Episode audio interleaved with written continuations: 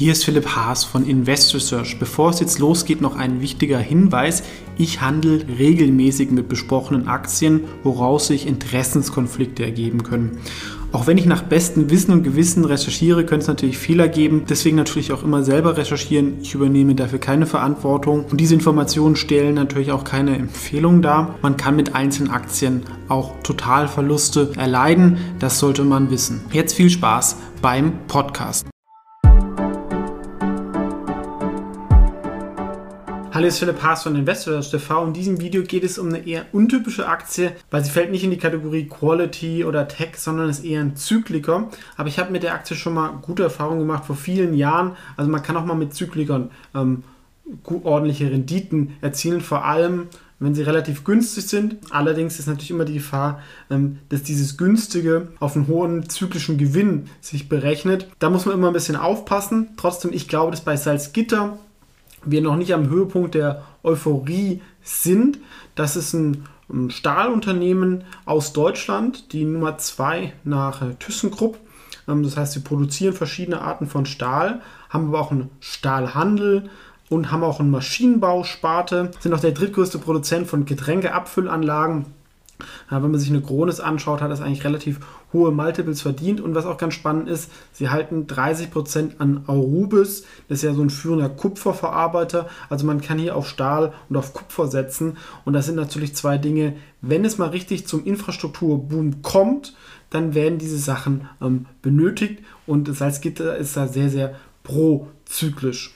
Ähm, und was ich auch noch spannend finde, ähm, sie haben sehr, sehr viele CO2-Zertifikate relativ günstig ähm, gekauft. Das heißt, bis 2030 müssen sie da nicht zukaufen. Vielleicht können sie sogar durch neue Investments den Bedarf darin senken und könnten es dann gewinnbringend verkaufen. Das sind stille Reserven, die, glaube ich, auch noch nicht so richtig erkannt sind. Insgesamt ist es aber, wie gesagt, so ein Gemischtwarenladen, wenn wir es hier so durchgehen. Ne? Diese vier Bereiche, Flachstahl, Mannesmanne sind vor allem Rohre, früher Ölleitungen, können auch mal bei Wasserstoff eingesetzt werden. Der Handel, sowas wie Glöckner und Tech, wo halt der Maschinenbau drin ist. Ähm, Produktion ist vor allem in Deutschland, aber wir sehen auch hier unten, sind weltweit aktiv.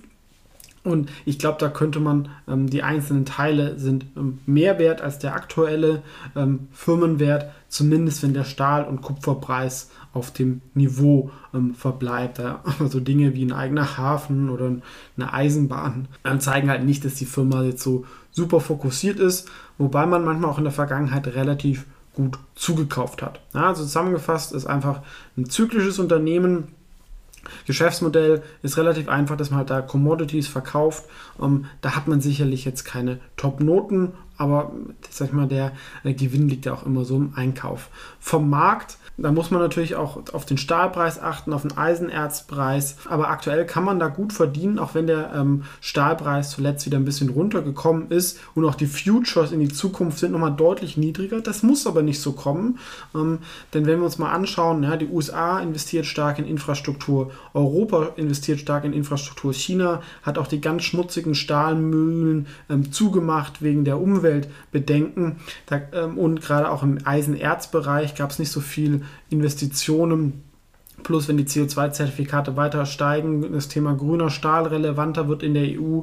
Und es gibt natürlich auch Zölle, dass man abgesichert ist. Da könnte aus dieser Problemindustrie könnten auch mal noch mal ein, zwei, drei gute Jahre kommen, wenn wir halt zu so einem Rohstoff-Superzyklus kommen. Aber ich sage auch, ähm, das weiß keiner, ich, aber die Chancen, auch gerade in diesem inflationären Umfeld, sind sicherlich da. Von der Qualität ist, denke ich, eher so durchschnittlich. Ähm, Würstalpin ist zum Beispiel ein Konkurrent ThyssenKrupp und insgesamt gibt es natürlich sehr, sehr viele Stahlproduzenten und Händler. Da kann man sich nicht so stark differenzieren, auch wenn es natürlich ein bisschen Qualitätsunterschiede ähm, gibt. Das führt halt zur Frage, wie man den Stahlmarkt und Rohstoffmarkt sieht. Ich sehe halt Salzgitter halt auch ein bisschen als ein Proxy auf den Kupferpreis über das Arubis und einfach, ähm, wenn es einen Infrastrukturboom gibt, dann ist es das eine Firma, wo sicherlich noch ähm, einiges an Potenzial drin ist. Die Firma wurde zuletzt lange von ähm, einem CEO Fuhrmann ähm, geführt, der auch mal günstig zugekauft hat, so in der Tech-Sparte. Jetzt gibt es einen neuen CEO, Gunnar Gröbler. So in der, von der Kultur ist man schon traditionell aber auch jetzt nicht super schlecht unterwegs. So ein Kununu-Score von 3,4, das ist schon okay. Und gerade mit den CO2-Zertifikaten könnte sich noch als sehr, sehr cleverer Move herausstellen, weil da wirklich halt viele stille Reserven da sind. Und das ist auch einem Bauunternehmen nach Papenburg aufgefallen, der zuletzt ähm, stärker zugekauft hat. Hier könnte es auch mal irgendwann eine Übernahme ähm, geben, wenn der weiterhin gut verdient. Denn der Bauindustrie in Deutschland geht es ja weiterhin gut, was ich so gehört habe. Und das wird auch nicht so schnell ähm, abflachen. Ja, es gibt sicherlich schlechter geführte Unternehmen, trotzdem die Finanzzahlen der letzten 10, 15 Jahre ja, sehen wir halt das Problem dieser Branche. Es ist halt Low Quality, es gab wenig Wachstum, man hat mal Verlust gemacht, mal Gewinne. Ja, 2008, ja, da wurde mal Geld gedruckt in diesem Rohstoffboom ähm, und das hat die Idee, dass das vielleicht jetzt nochmal kommt in 21, aber in 2018 war die Aktie bei 150 Euro und die Q1-Zahlen waren schon sehr, sehr stark.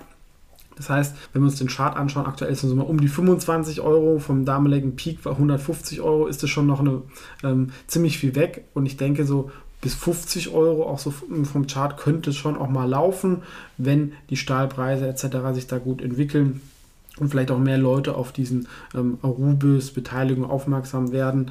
Ähm, charttechnisch ist da sicherlich auch ähm, der Weg frei bis zu, zu den 50 Euro und das wäre halt auch eine Spekulation auf einige Monate, dass vielleicht auch die Schätzungen von den Analysten dann noch nicht so ähm, aktualisiert sind und dass vielleicht ähm, der Rohstoff- oder Stahlkonjunktur länger anhält, als es für einige Marktteilnehmer denken. Das ist natürlich auch eine Spekulation, ja, aber ich sag mal, ähm, ein faires KGV von 12 können wir hier ähm, schon anlegen. Ja. Es ist definitiv also ein unterdurchschnittliches Unternehmen. Normalerweise investiere ich in solche Firmen nicht und deswegen würde ich das auch nicht auf die Aktienideenliste nehmen, auch wenn das Kurspotenzial ähm, hoch ist, weil man bei diesen Zyklikern das faire KGV nicht perfekt ähm, funktioniert, weil 6 Euro werden sie wahrscheinlich jetzt nicht über die nächsten 5 Jahre verdienen.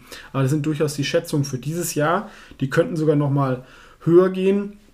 Und gerade halt, ähm, ich gibt, es gibt halt, glaube ich, halt einige Wege zu gewinnen. Ja, die Arubis-Beteiligung, die Tech-Sparte, vielleicht ähm, macht der neue CEO auch solche Sachen, dass da was ausgegliedert wird.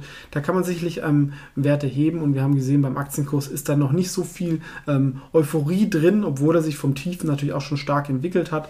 Aber gesehen auf die letzten zehn Jahre stand die Firma schon mal deutlich höher und das, obwohl es in der Vergangenheit schlechter vielleicht um die Firma ähm, bestellt war als heute. Ich sehe da, das ist ja auch immer was, was ich gern mag, verschiedene Wege hier das ähm, positiv zu sehen und bin deswegen im Wikifolio mal mit einer Fundamentalposition vom 1% dabei. Könnt auch mal auf eine Momentum-Position von 2% gehen irgendwann. Ähm, allerdings nie als Alpha-Case, weil ich mich, sage ich auch ehrlich, in diesem Sektor dafür zu wenig auskenne. Aber ich möchte halt auch was Prozyklisches haben, was vielleicht auch ein bisschen anders läuft als der Gesamtmarkt. Und dadurch kann man auch sein Portfolio ein bisschen diversifizieren. Das war also kurz und knapp meine Meinung zu Salzgitter, ähm, wo es gesehen auf die aktuellen Zahlen, aber auch von der Substanz und SOTP aus fundamentaler Sicht doch einiges an Aufholpotenzial und Aufwärtspotenzial noch gibt und vielleicht für den einen oder anderen interessant auch als Gegengewicht zu einem Tech-Portfolio. Vielen Dank fürs Zuschauen und bis zum nächsten Mal.